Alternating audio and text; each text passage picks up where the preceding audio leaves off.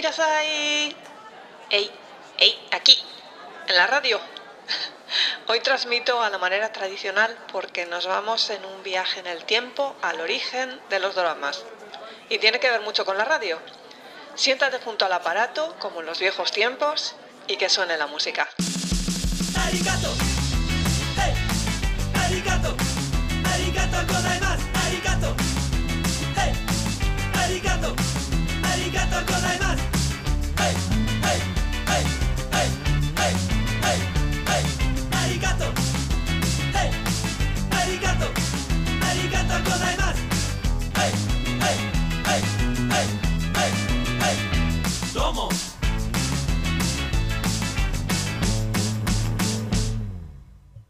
Hola gente, aquí Kitsune, vuestra anfitriona de historias de una izakaya.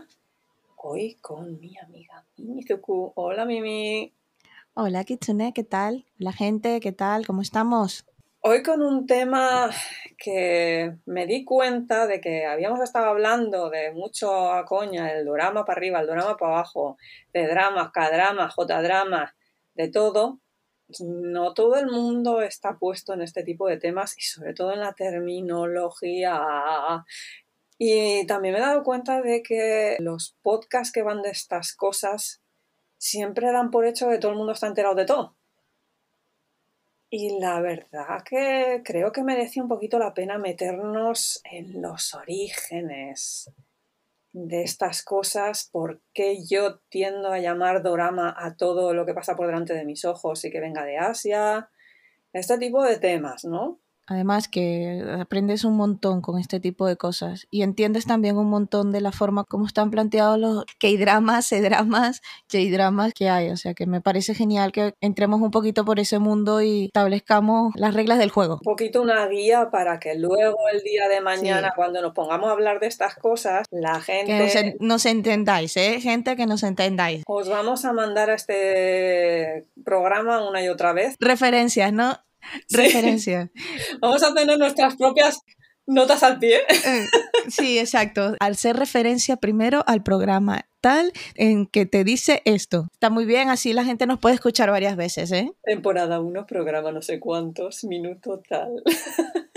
Nada, citas, citas académicas a tope. Si alguien me dice, oye, que no sé quién lo hizo, tal, y no sois novedosas, pues me encantada de la vida, gracias a esa persona que explicó esto antes que nosotras, porque reconozco que cuando yo empecé con todos estos temas allá por el siglo I antes de Cristo, andaba muy perdida. Que no es tanto tiempo, que va- la gente va a creer que esto eran programas de principios de... Cuidado que algunas de las cosas que vamos a tiempo. comentar aquí las he vivido. Otra gente no las ha vivido, pero yo sí. Ya, ya. No, vamos a ver, existen artículos, pero muy por encima, sobre todo gente que se ha dedicado a escribir un poquillo sobre el tema, pero nada que te lo hable, que te lo comente, y mucho menos que plantee los orígenes. Se queda muy en el básico de explicar qué es una cosa y punto. Y qué se entiende, por ejemplo, C-drama o K-drama o J-drama, pero realmente que te explique los orígenes, cómo es esto, por qué se desarrollan, cómo se desarrollan, yo tampoco he visto mucho por allí. Sobre todo el origen del nombre. Parece una cosa tan absurda. Y sin embargo, el origen del nombre tiene muchísimo meollo. Pero vamos al barro, ¿no? Vamos al núcleo, al magma, de dónde se originaron todas estas cosas, de los doramas y cómo arrasaron después y no volvió a crecer la hierba.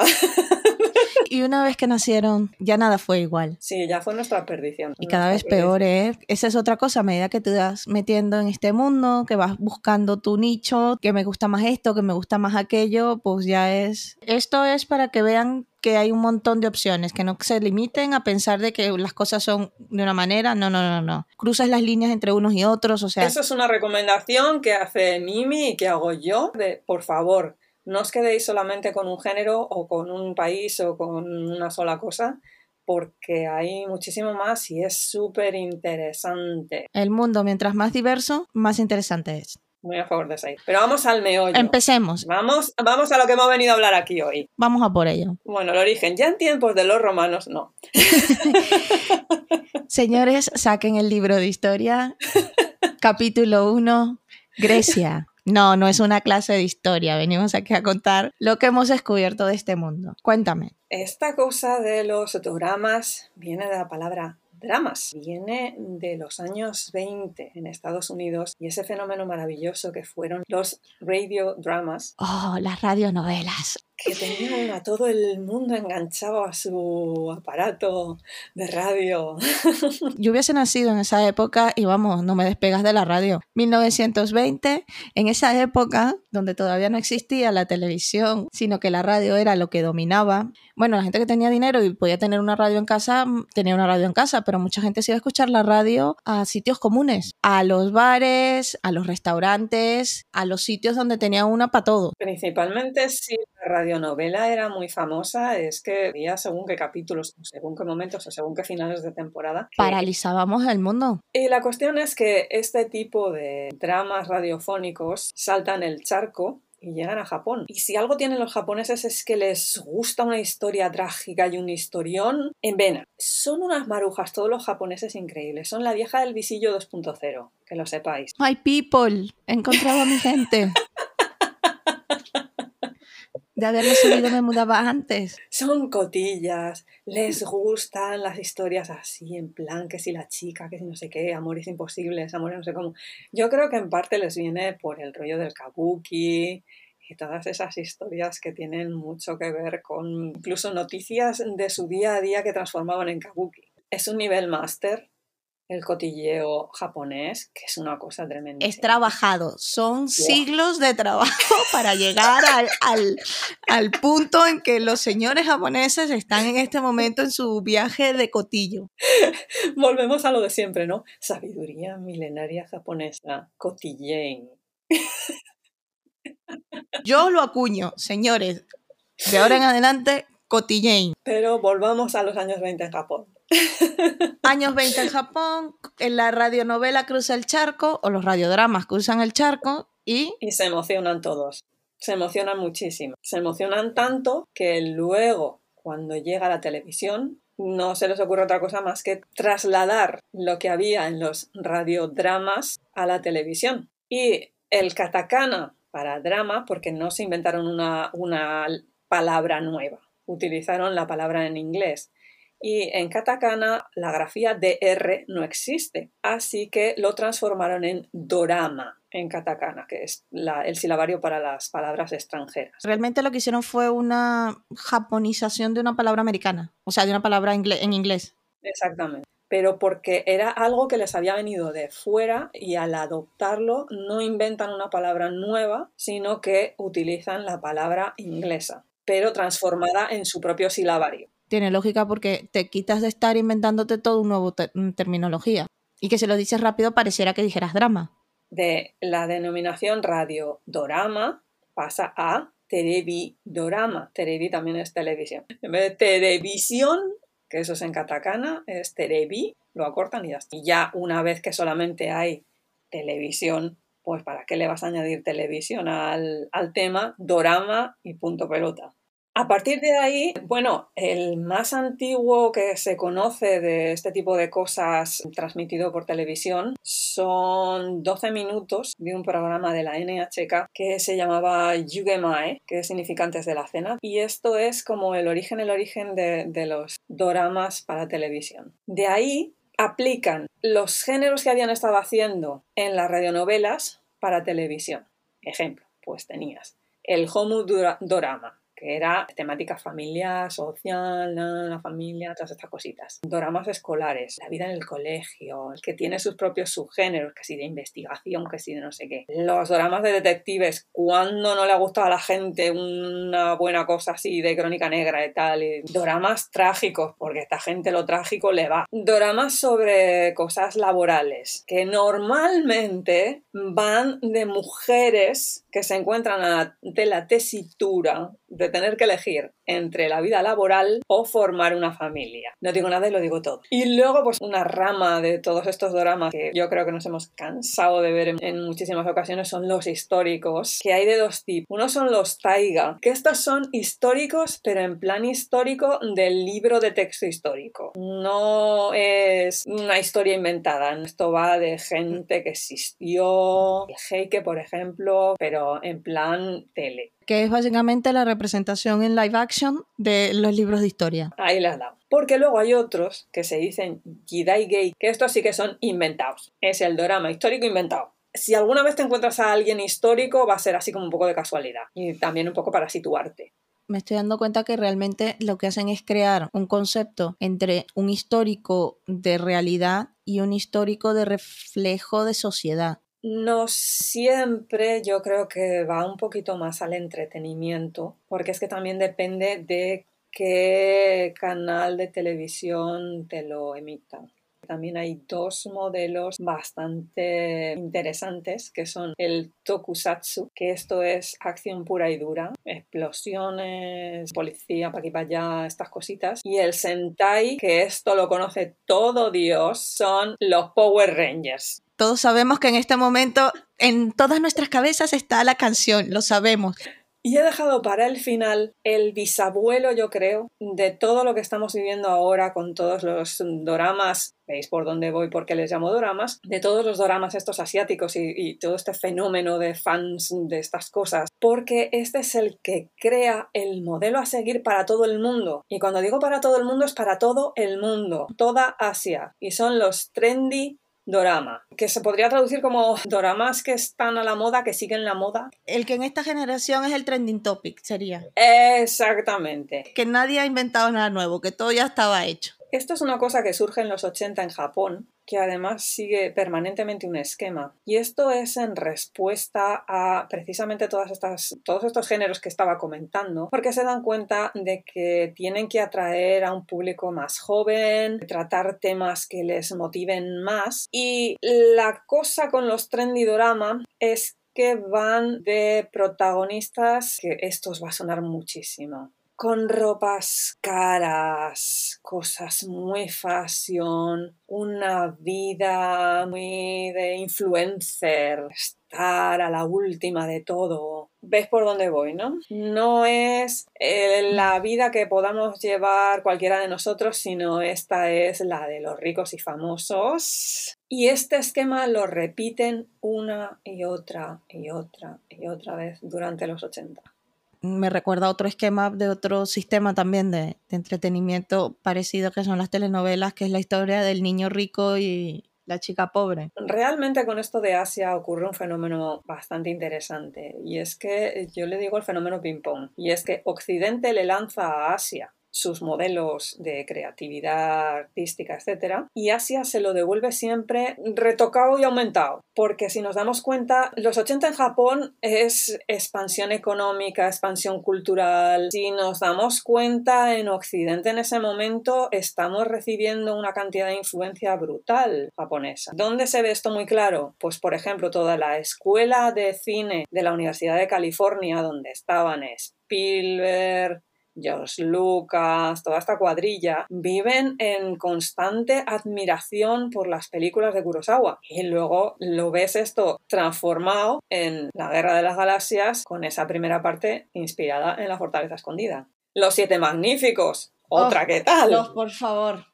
Sí. Que son los siete samuráis. Los siete samuráis. Lo curioso del caso es que Kurosawa se inspira en los western, en las películas del oeste, para hacer sus siete samuráis. Y otra cosa que no es casual es el estreno, por ejemplo, de Karate Kid. Señor Miyagi. Lo siento, todos amamos al señor Miyagi. Ese estreno no es nada casual. Otras cosas que no son nada casuales. Michael Douglas yéndose a rodar una película en Japón que se titula Black Rain. O Sean Connery grabando una película en la que sale el tío hablando en un japonés que, en fin.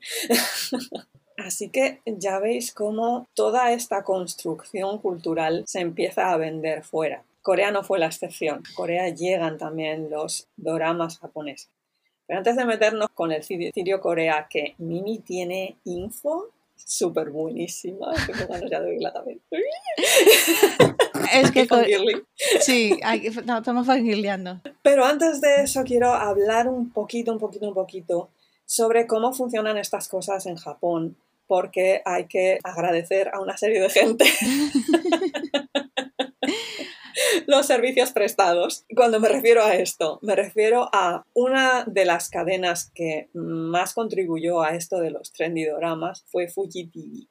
Hemos visto el simbolito de Fuji TV en la mayoría de los J-dramas, ¿veis? Ese, J es de Japanese porque luego se empieza a distinguir un poquito la cosa. Aunque la convención general entre la gente que nos miramos de un de todo es llamar a esto doramas y todo el mundo te va a entender cuando tú digas dorama. Luego ya si quieres empezar a especificar, eso ya es tema de cada uno al final es la creación de, si no un, un, estilo de entretenimiento, pues sí una marca propia, ¿no? Eso por supuesto. Así que tenemos Fuji TV, Santa Patrona.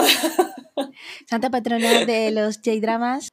Y además creadora, y es, es la que fundamenta todo el tema este de los trendidoramas, que además creo que tenía por las noches una cosa que se decía Getsuku, los lunes por la noche a eso de las 9, que Getsuku significa lunes a las 9 y eran principalmente historias de amor. Así que tenías a todo el mundo los lunes, los lunes a las 9 enganchados ahí. Lo que viene siendo nuestros amigos de Latinoamérica que nos escuchan, la telenovela de las 9. La otra competidora es TV Asahi. Lo que pasa que esta se especializa en Jidai Geiki y los dramas de crímenes. Y por último, NHK. Esa es la tele de los abuelos.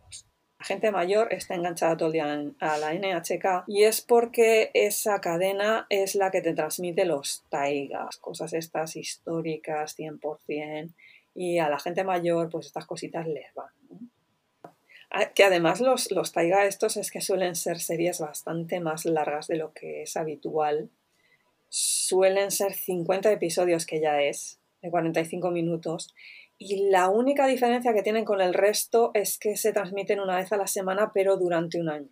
Que supongo que también eso para la gente mayor como que les motiva un poquito más que estar todo el día ahí porque todas estas cosas además tienen mucho componente social. ¿Por qué digo esto? Pues porque aparte los Renzoku, que son los que nos veríamos todo el mundo, que son series como de entre 10, 12 episodios, 45, 60 minutos, y que además esto creo que es todos los días entre las 9 y las 11 que además estos son con un episodio final que como no te veas el episodio final especial en el día de hora H, no te enteras de cómo leches terminó ese drama. Enganche total. Y el tremendísimo fenómeno social, que son los dramas que se dicen asadora. Esta palabra viene de asa, que significa por la mañana, y dora de dorama. Volvemos a todas estas contracciones que hacen los japoneses tan maravillosas. Bueno, pues los asadora son del orden de 150 episodios. Nada, un par de días y te los ventilas. Ahora, después terminas con la cabeza como la maraca de Machín. Yo no digo más nada. Afortunadamente solo duran 15 minutos. Pues entonces en un par de días te lo ventilas, ¿eh? A ver, se pegan seis meses con esto. El resto suelen ser a ver, los Taiga porque son un año, pero el resto suelen ser unos tres meses o así. Mm. Pero estos no, estos se, te pegan seis meses. Y para la gente que esté un poquito en este tipo de temas y demás, si alguien se ha visto Sin-Chan o se ha leído Sin-Chan, la mamá de Sin-Chan, cuando habla de que está viéndose la novela y no sé qué, la telenovela, son estas. Porque mientras los niños están en el colegio, las mamás por la mañana se ven esto. Exactamente igual.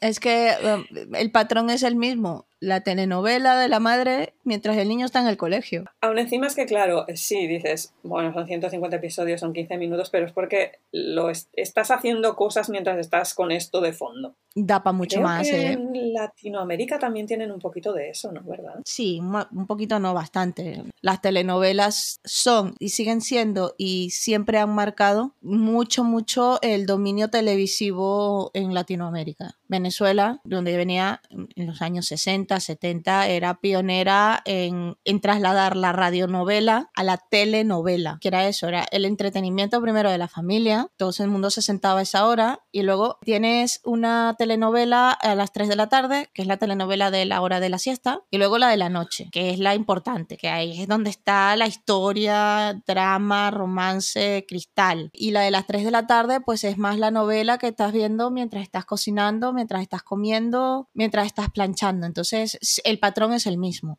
Es que tú fíjate, todos estos paralelismos que estamos creando, todo lo que acabas de decir tú de las telenovelas, y todo lo que tiene que ver el fenómeno doramas en Asia. Es lo mismo. Lo que pasa que no sé por qué motivo razón en Occidente, fíjate tú, la telenovela, esa cosa que tal, que una cosa inferior con unas historias que todo el mundo pues se cachondea del tema. Todo el mundo las ve. Yo aquí me... Sí, pero luego ya sabes. Hay un sketch de Lelutier en el que están hablando, no sé si es de una telenovela o una radionovela, pero están, están hablando y no me acuerdo cuál de ellos es que dice, no, pero yo no la veo, eh, yo no la veo, yo paso por delante de la televisión y, y me enteré un poco, eh, me enteré un poco y luego pasa a contarle la historia completa. No, sí, es, e, es una mentira. De hecho, en, en, Latinoamérica siempre se ha dicho que ver telenovelas es de la señora de la limpieza, pero porque era la hora que la señora de la limpieza estaba limpiando la casa y, te ponía la, y se ponía la telenovela. Pero realmente todo el mundo la veía y todo el mundo la ve.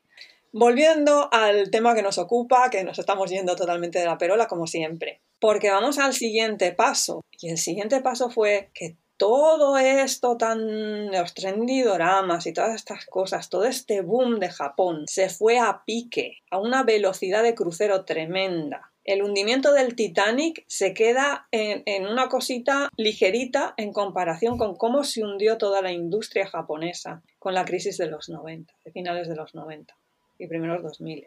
¿Qué es lo que tuvo como consecuencia toda esa crisis? Pues que muchísimas de las productoras cerraron, se quedó la gente sin dinero para invertir en este tipo de temas. Y es la gran debacle de los doramas japoneses. Y es el momento en donde vuelven la vista a dónde, de dónde podemos sacar, porque claro, la parrilla de televisión la tienes que llenar con algo. Y todos los países asiáticos, pero también Japón, vuelven la vista a de dónde podemos sacar producciones que se parezcan a las nuestras, que tengan más o menos un sentido que, que los japoneses puedan pillar y entender y seguir, que nos cueste muchísimo más barato y que podamos llenar programación con ello. Y alguien dijo, oye, ¿y por qué no miramos para el lado? Que está Corea. ¡Tarán! ¡Tarán! Que está todo relacionado, gente. Porque en ese momento histórico que dice Kitsune de los 80, 90, realmente en Corea la cantidad de, de doramas no era una cuestión tan asentada como en Japón. De hecho, al contrario, traían muchos de los dramas que se estaban viendo en esa época de Japón y, de y, y, muchas series de Estados Unidos porque no tenía producción. Y además importan el modelo del trendy drama. Importan absolutamente todo. Lo único que hacen es darle el flair coreano. Pero realmente si tú te pones a, estudiar un poquito a fondo lo que son lo, los dramas coreanos, es exactamente los dramas japoneses, pero con el flair coreano, el hacer coreano. Es que la historia de los dramas realmente como los conocemos ahorita se da en, esa época, a finales de los 90, principios del año 2000, porque antes realmente en los años 60, 70 era muy poco. El primer dorama, imagínate que se entiende como dorama, en Corea es del 62 y es de Korean Broadcasting System, la tele estatal, y es una novela histórica llamada Godkun Manri, que lo que hace es centrarse en representar cómo era la vida en la era Goreo. Estamos hablando aproximadamente, para que nos situemos, 940 por allí, medioevo, más o menos. Sí ese fue el primer drama, pero no tenía mucho éxito porque Corea, bueno, sabemos que en los años 60 está saliendo de, un, de, una situación de guerra, que la situación política de Corea en ese momento no era lo mejor, entonces tener un televisor era un lujazo. Realmente los dramas no tienen ese furor que pueden tener en los años 60 o 70 cuando empiezan a nacer en Japón. Y ya luego en, en los 70 que se empieza a expandir un poco más porque, bueno, empieza a mejorar la situación, los dramas entonces empiezan a ser los dramas de la NHK, pero coreanas, o sea, figuras históricas. Y la introducción de los héroes nacionales, es decir, propaganda. O sea, con todos mis respetos, propaganda o también conocimiento de, la, de las Pero porque son de los la historia. años de lo que es gobierno militar, ¿no? Junta militar o como le digan. Sí, y porque es muy y porque es mucho más sencillo eh, si estás hablando de una figura histórica que además eh, estás ensalzando como parte de tu nacionalismo, pues no tienes que estar censurándolo tanto, porque no vas a estar no vas a contar quizás la realidad, sino la historia que tienes de la, de la persona. Y sí es cierto que sí empiezan a hacerse también paralelamente otros dramas con temas más de conflictos y sufrimientos personales. Bueno, Volvemos las telenovelas. El- el prin- una de las principales referencias para que nos entendamos es La Madrastra. de Kim Song-hyun, ¿sabes? La productora es Kim Song-hyun. La madrastra fue entre el 72 y el 73 y es exactamente lo que creemos que es, ¿no? O sea, es el dramón. Definitivamente no cambia mucho el patrón que lo que estamos viendo, pero de nuevo, en una producción mucho, mucho menos es mucho menos elaborada y precisamente eh, la falta de tecnología y de financiamiento limita el desarrollo. Entonces... Pero porque es que en ese momento también me supongo que Corea no estaba con el boom económico que estaba, por ejemplo, Japón. No estaba bajo ningún concepto con ese boom económico, pero es que además... Y salía de una época. Salía de una época difícil y yo te... Y si en ese momento yo te permito o series históricas o series de conflictos y sufrimientos personales con moralejas, pues tampoco tienes que tener mucho desarrollo y, y, tengamos cuenta de que las series estaban llegando de Japón. Ya, claro. O sea, que, realmente no, había una necesidad de un mercado coreano de, de, desarrollo de, de, esto porque nos están llegando las series de Japón. Total, que realmente los 60 y los 70 en Corea los dramas no eran algo que era lo que estaba pasando en Japón con la televisión y las series, porque esto no solamente estaba pasando en ese momento en, Asia, estaba pasando en todas partes del mundo porque la televisión es de los años 50, 60, con lo cual la, televisión se empezaba a hacer en los 60 y los 70. ¿Qué pasa? En los años 80 llega algo a Corea que cambia todo, que es las imágenes a color. Cambian el mercado coreano de dramas. En primer lugar, porque intentan dar vida y color a la vida rural de Corea, la traen a las ciudades a través de los dramas y porque hay lo que se llamaría el primer blockbuster dramático de Corea. Una serie que se llamó Amor y Ambición. El nombre en coreano ya es. con el título. No, no, Amor y Ambición. No, yo es que amo. O sea, yo vivo por los títulos de esta gente. yo vivo por los títulos de, de estos dramas, ¿eh? porque esto es Amor y Ambición en coreano es Sarangwan Yaman, es del 87 y registró en la televisión coreana un share del 78%. Esto es Corea en total. Corea paralizada. Totalmente. Corea a tope. Bienvenidos arriba. Y yo creo que el otro 22%, y esto es una opinión personal, son televisores que estaban en almacenes. En Corea, lo que se pregunta es: ¿qué estabas haciendo el día que emitieron la final de.? sí, sí, no. Y, y entonces tú te ves la sinopsis de esta serie, y es la típica sinopsis de la telenovela de que Parta Jong es un estudiante de derecho inteligente y el hijo filial de los de los padres que manejan un molino. Ya está, el niño rico. Tiene un hermano menor que no es académico, pero es inteligente y conocido en la ciudad. Y una hermana más joven y que es el interés amoroso. No, el interés amoroso que es otra. Pues ya me, está, ya me lío los personajes porque imagínate tú, amor y ambición. Aquí se me están mezclando la vida. Hay amor, hay ambición. Hay se me amor, Kim Ya, que es el interés amoroso del hermano, del hermano primero, de, del abogado, que además es abogado, o sea, me llama, me llama gremio. Está cansada de vivir en la pobreza. Eh, niña. Espera, un momento, un momento, un momento. El abogado guapo, ¿no? Eh, estándares, hija, estándares. Eh, era 1987, no me voy a meter allí. Seguro que sí. Los 80. 78, vamos a ver, el 78% de ser algo tenía que tener el hijo. Lo siento. Guapo. Guapo. Algo, algo, ¿vale?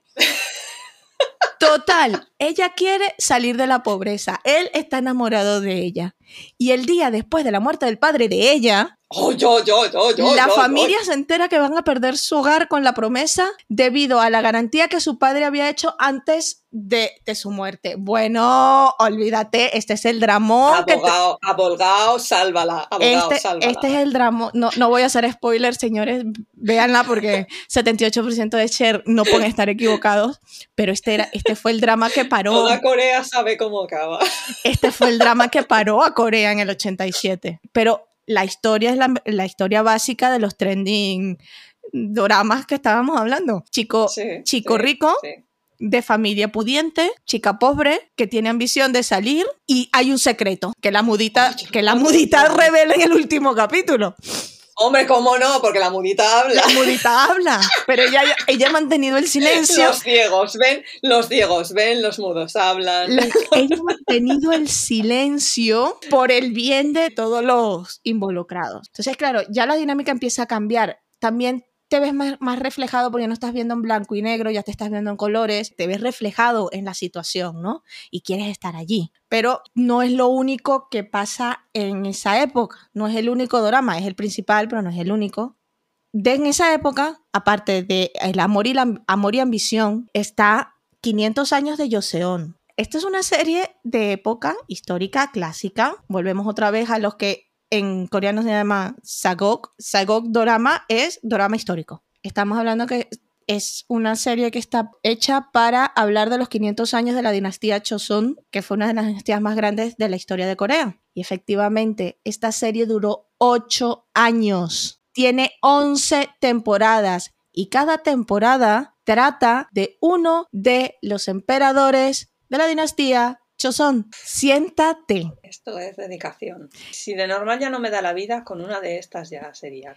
El episodio 1, que se trataba del primer emperador y tal, se emitió el 31 de marzo del 83. Y ese episodio 1 duró hasta el 1 de julio del 83. El último episodio o temporada se emitió el 6 de mayo de 1990 hasta el 23 de diciembre de 1990. Ríete de Hospital General Estados Unidos, Sí, ríete Sí. de las telenovelas. Y estamos hablando de que Eso, eso pone a temblar a cualquier soap opera de estas de. Totalmente. Lo que decíamos antes, Asia pilla el concepto y lo devuelve. y dice, eh, como dicen los americanos, hold my beer, ¿no? Espérate, Sí, sujétame el su- cubata. sujétame el cubata que aquí voy yo, me remango y te lanzo 11 temporadas, 8 años, pero es que está considerada la serie histórica clásica sobresaliente porque es lo más cercano a la realidad histórica estudiada de esa época de cada uno de esos emperadores.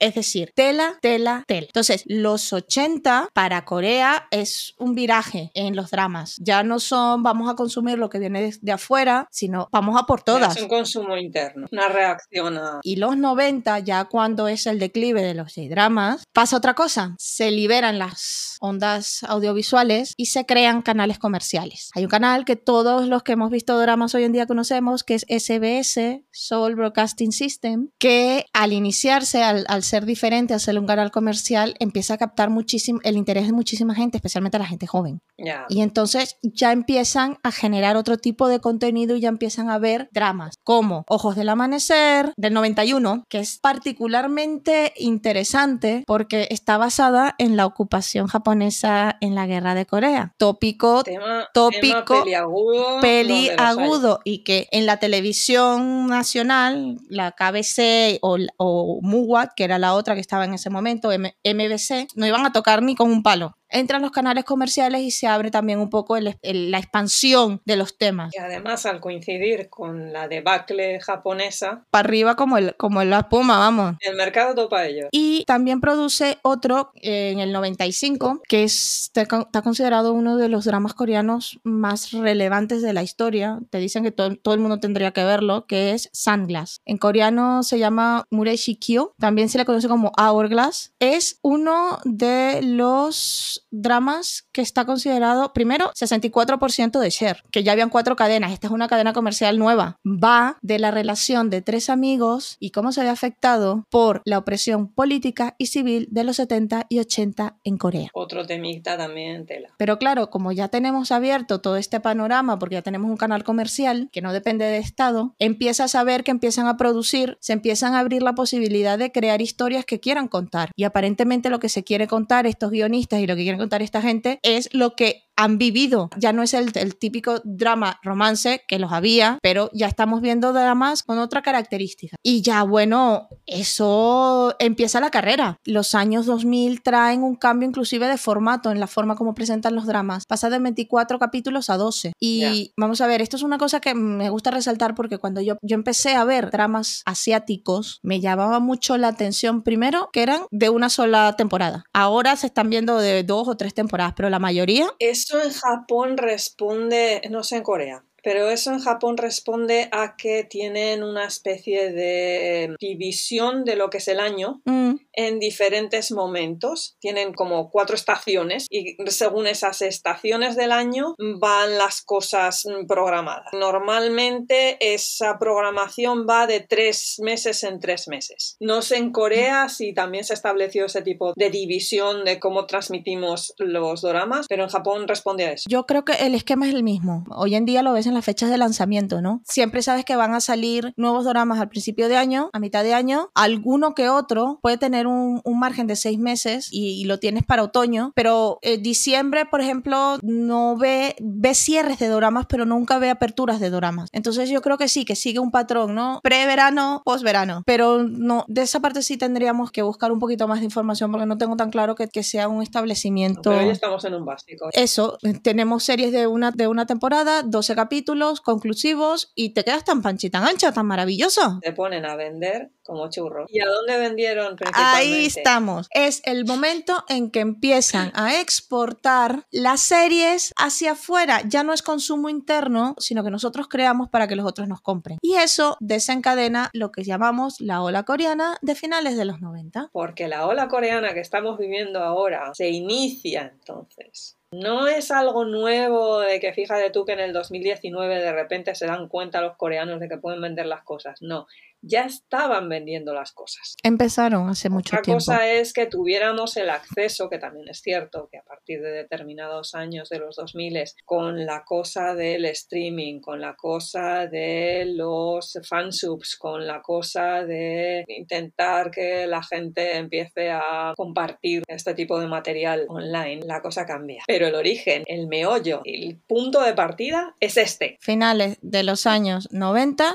cuando se dan cuenta de que su producto es lo suficientemente bueno como para exportar y que gusta. Y entonces llevan sus cositas a Japón y ocurre un fenómeno de masas brutal, totalmente extrapolable a lo que está pasando ahora con Occidente. Pero de ese temita haré un monográfico porque es que sí. hay hasta tesis doctorales. No, no, de esto gente tema. no se lo van a querer perder porque aquí hemos estado discutiendo este tema y es para sentarse con palomitas y escuchar. Es impresionante este tema, ¿eh? La guasa del caso es que yo eso lo viví. Eso no me lo tiene que contar nadie, eso lo vi yo.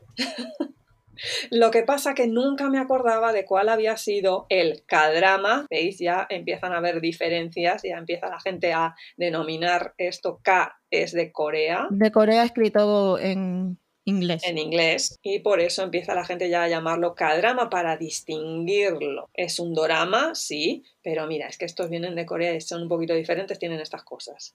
Y como no sabía yo el nombre del dichoso K-drama, pues nunca podía hablar de este tema porque, claro, yo lo viví en ese momento, pero claro, ya lo vives, te olvidas y ya está. Pero cuando empezó todo este rollo del Hallyu en la ola coreana, en Occidente, yo dije, pero un momento, si esto yo ya lo he visto, si esto yo ya lo he vivido, si es que esto es lo mismo de siempre. Y ya veréis cómo hay toda una serie de coincidencias muy interesantes, pero eso es para otro día. Por ahora, entérense de que el punto de partida es finales de los años 90, que empiezan a exportar y que eso crea una primera ola coreana que continúa adelante, ¿no? Empiezan a ver todas estas series de dramas que vemos hoy en día, ¿no? Y que, pero que también van evolucionando, porque es cierto que si tú te ves un drama del 2006, 2007 y te ves un drama del 2020, las diferencias son relevantes. A ver, que ha evolucionado, no, no fue, ah, bueno, la vino la ola coreana y aquí ellos lo hicieron todo maravilloso. Y no,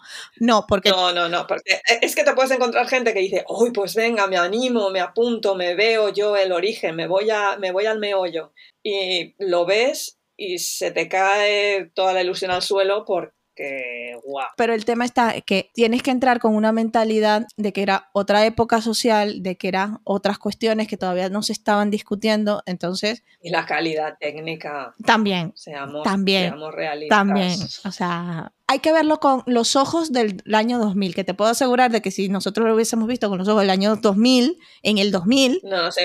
No nos hubiésemos bueno, enterado. Eh, no, espera, tengo que reconocer una cosa. Yo por esos años, bueno, no el 2000 como tal, pero el 2005-2006, Mm. yo ya estaba viendo algunas cosas coreanas y sí que es cierto que se notaba un poquito. La peluca es muy difícil de no. Sí, el pelo, mm, pero eh, que tampoco te creas tú que en Japón iban muy allá, ¿eh? No, no, sí, esto es generalizado. Yo no distingo, yo no distingo mi desdén por las pelucas de la gente.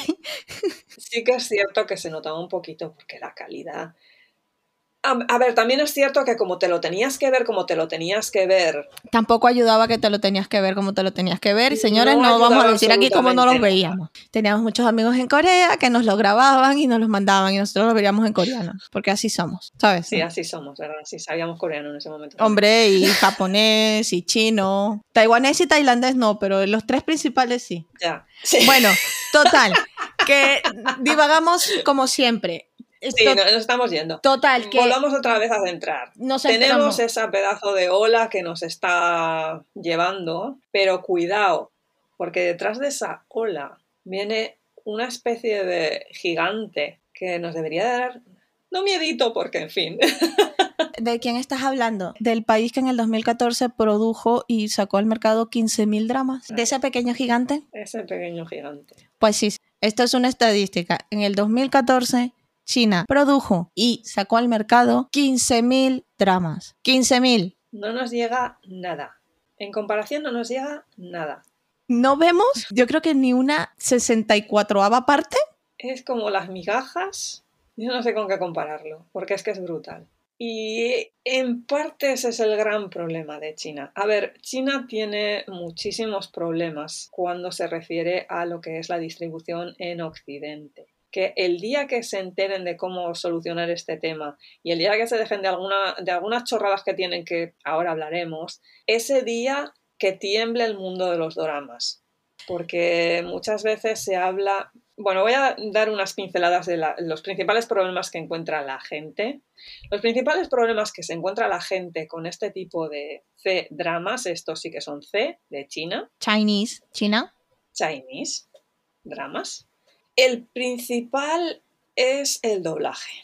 A la gente le cuesta mucho entrar en este tipo de cosas y vérselo por el doblaje, pero no os penséis el doblaje en español. Estoy hablando del doblaje en el, propio idioma chino en el mandarín. Sí, voy a mm, interceder aquí un segundito para que nos entendamos. Existen dos principales lenguas, la cantonesa y la mandarín, y dependiendo de si estás más hacia el sur o más hacia el norte, se habla más una u otra. Entonces, como lo grabes, tienes que sobregrabar el audio. Es que una parte del país no entiende a la otra parte. Es eso, básicamente, no lo entienden. Entonces lo tienen que estar doblando. Y luego los acentos también, te puedes encontrar según qué sitio. Sí, bueno, una, una de las cosas que nos ha pasado es que vemos el doblaje de voz de determinados personajes en dramas, pero cuando te vas a buscar el por qué es porque el mismo actor lo dice, yo es que tengo un acento muy marcado de tal zona y entonces doblan la voz por encima mío. Para que la gente me entienda, no es porque le quieren quitar el acento, es que no lo entienden. Es que no sé cómo hacer una comparativa, yo qué sé, pues verse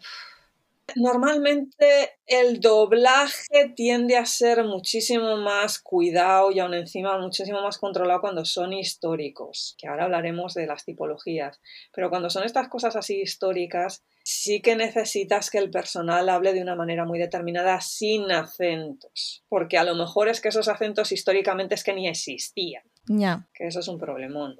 Luego, además, en China encuentra un sitio donde no haya follón de ruido de fondo. No pensemos que porque China es gigantesca tienen un montón de dinero para producir este tipo de cosas. Igual que pasó con Corea y el tema de que todo era dinerito gubernamental, imaginemos en China. En China todo es dinerito gubernamental, no hay dinero privado como tal. Y eso se nota en la censura que se hace de los dramas. Hay que decirlo. Segundo problemón. Hay que decirlo porque además este toca, me toca a mí una fibra muy cercana, que es uno de mis dramas favoritos y que dejó de, a ver, no se quedó sin finalizar, pero sí dejó de emitirse por la censura del gobierno, que es Yancy Palace, The Story of Yancy Palace. Es que estamos llegando a un nivel, cuando hablamos de censura, en el que, bueno, yo estoy contando cosas con chicas, China y tal, y me estuvo contando sobre algunas series que ni siquiera han llegado a estrenarse, tenerlas rodadas, tenerlas finalizadas, completadas, y llega el censor, se las ve y dice, no, mira, es que esto me recuerda a Japón, es que esto me recuerda a Corea, es que esto no me gusta, es que esto no sé qué. A veces lo logran solventar a base de volver a doblar según qué cosas. En la última de la última, que es, que es la de Love Like the Galaxy, han tenido que remodelar digitalmente los cinturones. Que China es otra historia respecto de los dramas, ¿eh? Los coreanos también existen censura. El problema es que los coreanos la censura es desde la gente, de la gente. No es del, del gobierno, es de la gente. Japoneses y censura. Que yo sepa, no ha habido unos escandalazos así muy fuertes. Que yo sepa. Pues en Corea hace poco se montó una de tres pares de narices por una serie que se llamaba Johnson Exorcist. No estamos hablando de un histórico clásico excepcional, no, son los 500 años de, de la dinastía Joseon. El Saiguk Fusion, que es mezclar géneros, en este caso fantasía con histórico. En el caso particular yo no lo llegué a ver, pero sí lo estuve leyendo muchísimo porque es que fue muy sonado en, los dramas coreanos. Apenas sacaron dos episodios y la gente, como habían determinadas cosas que no se ajustaban a la realidad respecto de los personajes que estaban representando, pues resulta ser de que la gente empezó a boicotear el, show, pero empezó a boicotear el show de censurar el show, de exigir que el gobierno mandara a la cadena a cancelar el show. Y atención, señores, lo hicieron. Bueno, pues en el caso de China ni siquiera la gente se carga cosas que a lo mejor ya están rodadas, es una pisonadora. Hay una serie china llamada Arts Academy, está ambientada en la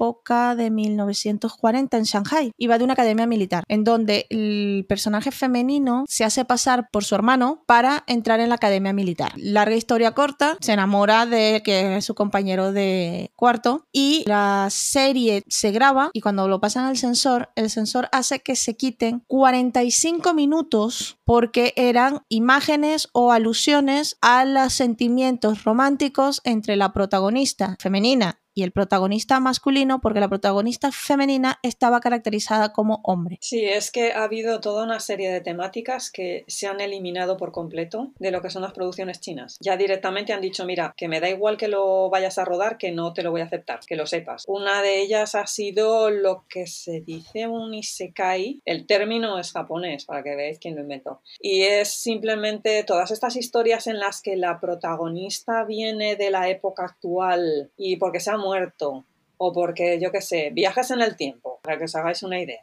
Y entonces se planta en épocas históricas y vive pues aventuras en épocas históricas. Eso en estos momentos está prohibidísimo en China. ¡Ey, pero es que yo he visto! Sí, sí, eso antes, pero ahora ya no te dejan. Lo que está grabado ya no lo van a quitar, sí. pero de ahora en adelante no me lo vuelves a grabar. Pero no, ya no lo pueden grabar porque consideraron que no era adecuado para la visión de según qué épocas históricas y según qué personajes históricos. Podía llevar a equivocaciones. Todo esto para decir también que, a diferencia de lo que puede, se puede conseguir respecto de la historia de los dramas en Corea y en Japón, la información es un poco más limitada en lo que se refiere a China. Principalmente porque es que no nos llega nada, nada. es que nos no llega, llega nada. muy poquito. No llega es nada. que, en serio, no nos damos cuenta. Y además también, pues normalmente lo que pretende exportar son cosas que ya sabe que tiene base de fans en el exterior. Por eso también muchas, muchas veces nos llegan lo que se dicen idol doramas, que se basan en que los protagonistas son famosos, punto. Cantantes famosos, esa es otra. Hay gente que protesta mucho de la calidad de los dramas, que fíjate tú, que mira cómo actúan, que no sé qué. Y es que, de nuevo, tienes el problemón de, uno, acentos que tienen que doblarse. Dos, tienes el chico guapísimo, famosísimo, con un montón de fans en el exterior, pero que a lo mejor el chico cristaliza en adoquín y será guapísimo todo lo que tú quieras, pero a la hora de actuar es un desastre. Y no tiene química, vamos, una columna de mármol tiene más química sí. que, que, ese, que ese tipo de tíos. Pero es lo que dices tú, bien trabajado, cualquiera hace las cosas bien. Ya, pero es que es eso, que, que, hay muchas veces que los idol drama reciben unas críticas brutales, que es que también tienes que ponerte en la composición del lugar de que eso no está ahí por lo maravilloso del guion, ni por lo maravilloso de la historia, ni por lo mayor... No, bueno, ya si te metes con según qué efectos especiales. Hay de todo, señores, como la viña del Señor, admitamos que hay de todo. ¿Por qué hablo de efectos especiales? Y ahora es cuando vamos a meternos en una serie de terminología que también la gente se pierde muchísimo con estas cosas chinas. Y es porque de lo poco que nos llega, hay una cosa que se dice xianxia. Xianxia. Estos son doramas basados en héroes inmortales. Vamos a ver, ese xia de xian, xia, ese xia significa héroes. El xian es de inmortalidad. Y esto va de dioses, de cosas así como muy fantasía, pero fantasía basada en el rollo chino. Existe un plano de dioses, un plano de humanos, un plano de demonios y un plano de seres y entidades celestiales. Y es todo mitología china y principalmente las enseñanzas del taoísmo, que es una especie de religión corriente filosófica es una idea de olla tremenda, que principalmente encima buscaba, mediante una serie de técnicas y una serie de prácticas, conseguir la inmortalidad del individuo. Estas cosas del chi y la energía y el yin y yang y todas estas cosas, pues esto es el rollo del que va a ir el xianxia. Que no lo tenéis que conocer para poder verlo, ¿eh? No, a ver. No, que me, que me refiero que mola saberlo porque así entiendes mejor, pero que si no lo sabes también disfrutas de la serie. Porque la cosa es, pues, fantasía para dar, vender y regalar. Hombre, gente sí, volando, gente volando, dando patadas por el aire. A mí Todo el particularmente... mundo muy guapo. Sí, sí. A mí particularmente me gustan cuando hacen las escenas de peleas en el aire, pero que las convierten como Ya. en humos. Sí, O sea, esta- estamos hablando de este tipo de visuales. Lo que pasa que a veces, y siendo que la producción es tan masiva, a veces hay algunas que aún le han echado algo de de dinerito y la- los efectos especiales aún tira que te vas, pero hay otros que, madre mía de mi vida. Mente abierta, gente. Mente abierta en todo momento. Sí, también. Si estás por disfrutar al guapo de turno, Bueno, sí. A ver, el- hay un guapo de turno que me hace históricos, me hace contemporáneos y me hace xianxia y está guapísimo y que vale la pena verlo nada más por él. Shubai, ahí, amor. Oye, tengo que meter ahí la cuña para que la gente le quiera. ya, no, no, no, tú, tú tranquila, si yo te entiendo. Pero es que yo tengo más, Ya, ya, ya, ya lo sé. demasiados. Ya Son lo demasiados, sé. mi amor. Mi amor se reparte, mi amor se reparte. y luego el otro gran estilo que es de los, que, de los poquitos que nos llegan es el busia. Uxia. Si os dije que xia era lo de héroes, wu es como espadachines, como militares, como guerreros, héroes guerreros. Esta es la, la gran diferencia a veces. También vuelan, pero de aquellas maneras. Son todos estos que, que van los protagonistas colgados, como los jamones. Arte, vamos a ver, artes marciales. Artes marciales. Son Ay, Dios mío. marciales, son Artes marciales, pero que no tienen nada que ver con héroes inmortales. Pero todo el mundo reconocemos visualmente esos momentazos en los que eh, el salto se prolonga más allá de lo normal porque van colgados de los hilos estos. A ver, el salto de Ay, Hon transparentes. Ang Lee lo hizo para Hollywood en Ay, Crunching Tiger y Hidden Dragon. Sí, Pero viene de donde viene. Eh, An Lee viene de donde hombre, viene. ya. Que ahora Pero yo, yo lo que estoy es dándole una figura gráfica para que sepan que estamos hablando. El origen de todo esto es la ópera china. Todos esos héroes de la ópera china, si no tenéis mucha idea, son esas en las que van con las caras maquilladas, 5.000 banderolas en la espalda, etcétera, etcétera, cantando como gatos así. Ah, Vamos a ver, la ópera china no es conocida por su armonía. Yo no digo que no tenga su punto, La, la tiene, ¿eh? La tiene y, y es complicadísimo yo no digo que no tenga su punto, su técnica y todo, pero para el oído occidental es un poco estridente. Pues es fascinante, tremendísimamente fascinante y tiene unos historiones también muy interesantes y muy dramones. Volvemos a la misma, es que esta gente es que lo vive y lo, y lo tiene desde... My people. Entonces, la inspiración más cercana es eso, la, la ópera china, los manga, que es, es como el manga japonés, mucho de la cultura popular de los videojuegos y estas cosas también.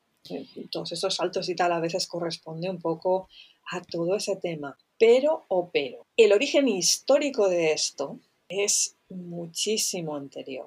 Nos tenemos que ir a las dinastías Tang y Ming. Estamos hablando Donde- muy, muy pronto en la historia de China. que se agarran a una cosa que había un poquito antes, pero que tampoco fue mm, tuvo su aquel durante un periodo, que se decían las maque. Era una épica caballeresca. Para que os hagáis una idea de cómo serían las maque estas, que son completamente medievales, ¿eh? estoy hablando del 300, 400 después de Cristo. Esto muy parecido a lo que sería nuestro mío Cid. La gente se leía este rollo que se llamaba maquia. Eso cae un poquito, no estaba tan de moda y se ponen a leer otra cosa que se dicen las chuanqui, que son cuentos y leyendas. Ya sería eso un poquito más cercano al ciencia. Van dando un poquito de bandazo. Bueno, unas veces es la cosa de los héroes así militares y mucha cosa así muy épica, y otras veces se van un poquito más a la cosa fantasiosa porque han tenido ya demasiada épica y supongo que un poco respondiendo a cierto escapismo, porque váyate la marinera toda la historia de China y todas las guerras y todas las cosas. Sí, sí. Y ya salta a lo que es dinastía Tang y Ming, con lo que estaba comentando, que eso sí que ya es la novela de caballería plena. Esa novela de caballerías que se lee Don Quijote y se vuelve loco. Todos esos amadís de Gaula y todas estas cosas así. La leyenda artúrica. Ya. Todo lo que es el ciclo artúrico, pero en China. Eso son unas ganas ya de, de marcha y que tenían los chinos. Que... Así que fijaos de dónde viene todo esto. De toda una tradición de novela de caballerías, de aventuras, de héroes militares que van por aquí y por allá, caballeros, damas y todo este rol. Lo tienen en vena. Lo tienen en vena, pero también quiero aclarar que no es el único, no se dedican exclusivamente a ese tipo de series, porque China genera, Ah, bueno, ya, no, a ver, genera un pero estoy hablando de cómo les da el ataque este de, Sí. de crear los, los fusia y xianxia que no salen de la nada. Y yo lo que quería decir es que China también produce una cantidad absurda de dramas urbanos actuales. Si bien es cierto que la mayoría de ellos los sitúa en Shanghai, eso también tiene su aquel. Es que mucho de eso, aparte de que tienden a no tener idols entre sus protagonistas, son más actores consagrados, gente que sabe lo que, lo que está haciendo, va más al consumo interno. Sí. Muchísimo. Es también una cosa muy curiosa porque cuando tú te pones a investigar te encuentras con que lo que está teniendo éxito fuera de China no tiene absolutamente nada que ver con lo que está teniendo éxito en China y lo que se está viendo todo Dios en China. Nos ha pasado, sí. Aparte que sociológicamente no tenemos el conocimiento suficiente en Occidente como para saber qué es lo que realmente le, le preocupa a un chino en el día a día. Pues sí, la verdad es que sí. Eh, Eso también te ayuda a ti a, entender de que a lo mejor lo que a ti te gusta y a ti te llama no le llama a ellos. A mí, por ejemplo, eso me ha costado muchísimo aprenderlo con el tema de los finales abiertos. Ya, Esto es un básico cuando uno empieza a ver los doramas, que te tienes que acostumbrar que hay cosas que a lo mejor a tu mente occidental te cortan. Y para mí, por ejemplo, los finales abiertos. cuidado que eso también ocurre con la literatura en Asia, ¿eh? Pues eso. Mucha gente se puede encontrar con que se compre un libro y ese libro tenga un final abierto que ni va, ni viene, ni torna, ni gira.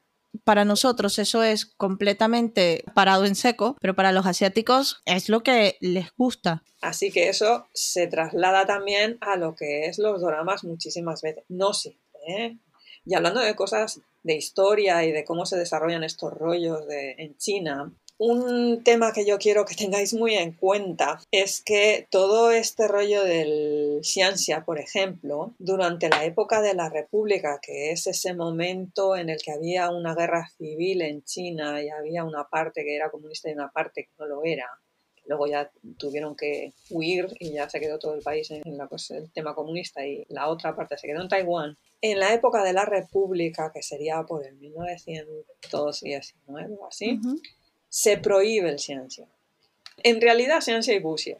¿Por qué? Por- porque el, el tema estaba en que durante la época de la República se intenta volver a los temas del confucianismo, de los valores familiares chinos, etcétera, etcétera, de toda esa estructura social tan marcada. Y el problema de los Wuxia y los Xianxia es que revientan eso por todas partes. Así que a partir del movimiento del 4 de mayo de 1919, hay una reacción a todo ese rollo del confucianismo y demás, y se considera que los Wuxia y los Xianxia son una expresión de las libertades individuales Y eso no se puede tener en ese momento. y una reacción ante ese sistema familiar chino que consideran todos que es una opresión.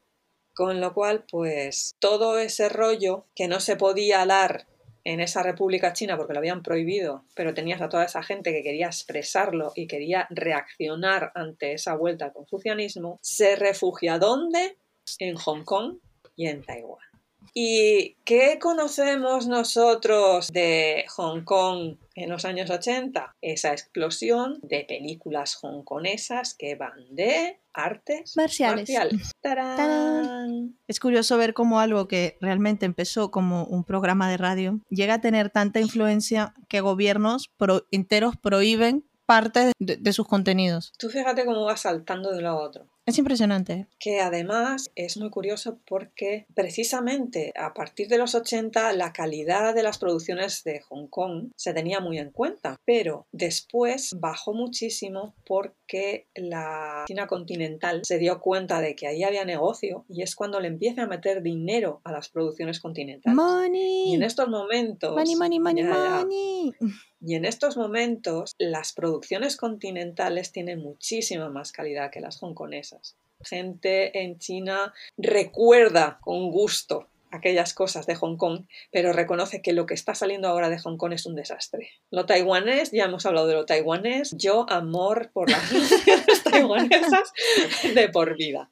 Hay parcialización de comentarios y opiniones, se aceptan todas, pero Es que eh, dentro de lo que se está produciendo en, en toda esta zona, también problemón. No nos llega, de Taiwán no nos llega precisamente por el taiwanés. Y eso que la mayoría habla eh, mandarín y demás, pero a la hora de lo que son subtítulos y de acceso a las producciones taiwanesas es menor, pero en menor de nada, pulguita en comparación con todo lo que se está produciendo alrededor. Pero el tema está en que Taiwán, dentro de la esfera de toda esa zona de Asia, es la que está produciendo cosas muchísimo más modernas, con temáticas muchísimo más cercanas a lo que es occidental y a lo que sería la ética occidental. Es el único país que en estos momentos está reconociendo el matrimonio entre personas del mismo sexo. Votado que no es poco. es que, a ver, con eso ya. Y sí, que hay mucho otra terminología, boys love, lo que se decía ya hoy en, en Japón, que son las temáticas de los dramas en las que son relaciones entre parejas del mismo sexo. Principalmente masculino, masculinas. masculino, masculino. MM. Eso, que sí, que lo están produciendo muchísimo en Tailandia, no sé dónde, no sé qué, luego no se corresponde con la realidad social del país. Y realmente a veces se ve demasiado venir desde lejos que esto es un tema comercial. En Taiwán esto no. En Taiwán esto realmente se tomó la decisión de apoyar este tipo de políticas. Curioso. Pero volviendo a China y para cerrar un poco lo que es el tema de estas cosas que producen ellos, tienen otra modalidad dentro de estos buxias y xianxias y no solo hacen esto, también hacen otra cosa que se dice Xuanhuan, Los Xuan Juan. que es como los xianxia, pero le meten elementos de fantasía occidental. Tema de reencarnaciones que he estado comentando. Todas estas cositas, así que como más de videojuego todavía, pero de videojuego occidental. Y ya no tienen por qué ir vestidos de época de la época de esto, tampoco son héroes basados en el rollo taoísta o en mitología china. Es más otro tipo de mitologías que a lo mejor se inventan. Es entretenidillo y para la gente que no quiere meterse en esos líos de héroes tan flotando y tal. A ver, yo voy a ser aquí indiscreta y voy a decir, dependiendo del guion y de los actores, hay chances que es que no hay forma. No hay forma. Es que vete tú a saber entre los 15.000, Ya. ¿sabes? ¿no? No, no, ya, sí, sí, eso está entendible. Es que hay que empezar un poquito a podar, ¿no? Sí, toca, toca ir quitando cositas del medio. Por eso he dicho antes que el día que China se haga la idea de cuál es el esquema que funciona en Occidente, pero es que les da lo mismo, es que, es que no, no pierden dinero, porque ya con su propio mercado, si es que ya, ya ganan. 1.8 billones de personas. Puedes producir 15.000 series. Se me olvidó y me acabo de acordar. Hay un canal en China que se llama CCTV barra 8, que son 24 horas al día de series. Todo el día. Es que imaginaos. Todo el día. 24 horas al día de series. O sea que te podrás imaginar. Y si está funcionando es porque le genera dinero y porque la gente los ve. Porque no lo van a hacer por el- la dulzura del amor. Aparte de todos los que tienen en plan drama social, que trata de temas del día a día de la gente en China, que, es, que esos arrasan. eso casi casi que no nos llega y eso es lo que está rompiendo cosas de tema social, con actores muchísimo más mm, trabajados, más famosos, con un bagaje muchísimo más importante y una manera de actuar que no tiene nada que ver con según cosas que hemos visto por ahí. y luego también tienen su propia ciencia ficción, que se dice que Juan, que también está pegando algo. Lo que pasa que es que tampoco lo vemos y es que no llega, No llega a todo, señores, no llega a todo, pero lo que llega vale la pena echarle un vistazo, conocer un poquito más de, de las terminologías para no estar, bueno, ¿y esto qué es? ¿Y aquello? Oh, Dios mío. que podáis elegir y que veáis qué es lo que más os interesa y sobre todo que no os perdáis cuando el personal que sabe o el personal que lleva demasiados años se pone a, a explicar sus rollos y tú dices, "Mm, perdón, estás tú al fondo de, de la sala y empiezas a levantar la manita así y dices, es que yo no me estoy enterando de nada.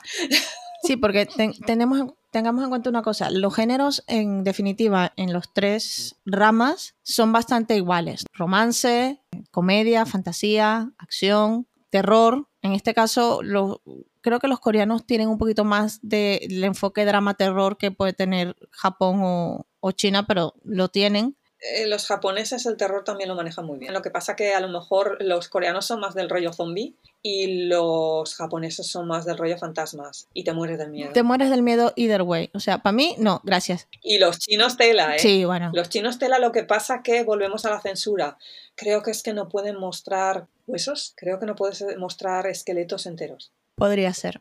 Me lo creo todo. por tema cultural. La cuestión está en eso, o sea, los géneros como tal tampoco varían los unos a los otros, el modo de presentarlos sí. Y en este caso, para mí, me gusta que China tenga eso, esa temática que quizás se sale un poco de lo normal, porque dan una perspectiva un poco distinta, que sí es cierto, hay fantasía en los dramas coreanos, pero realmente es una mezcla entre el romance, y la historia folclórica de- del personaje. Eh, los ciencia es otra cosa, es otro planteamiento. Entonces, es divertido ver las diferentes cosas, eso sí. Frente a cualquiera de ellas, mente abierta.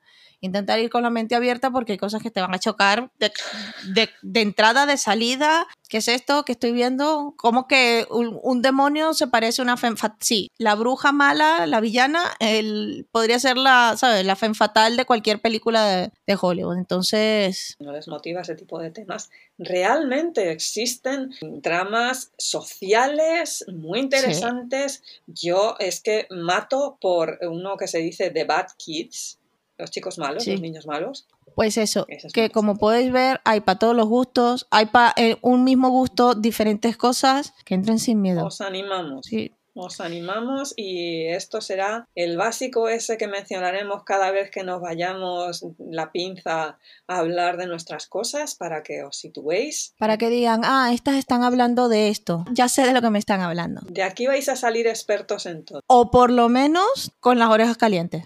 Una de las dos cosas va a pasar.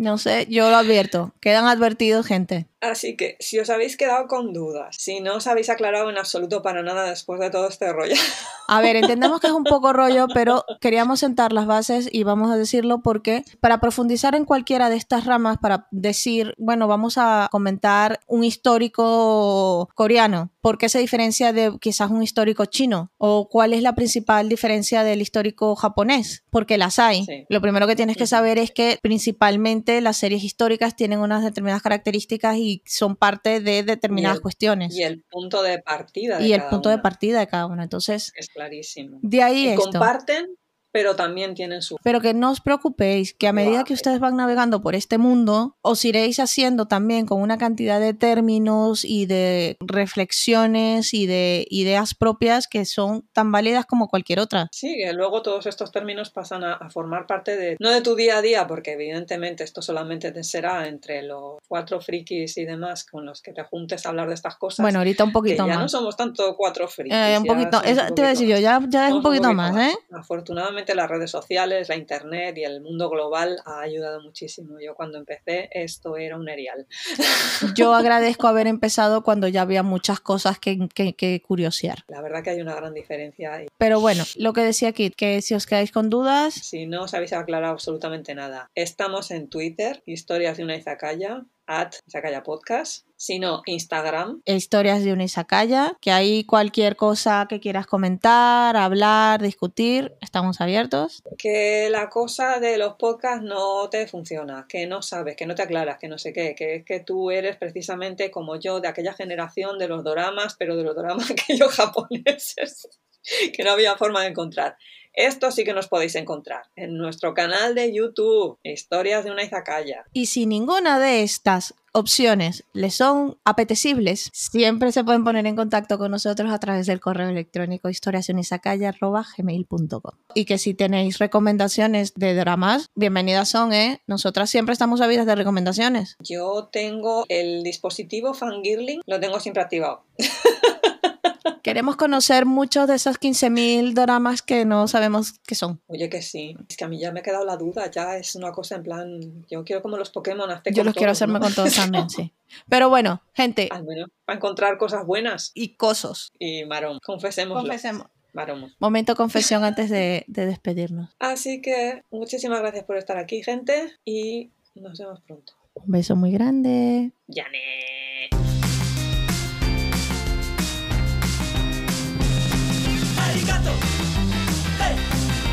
がとう。ありがとうございます。ありがとう。はいありがとう。ありがとうございます。はいはいはいはいはいはいありがとう。はいありがとう。ありがとうございます。はいはいはい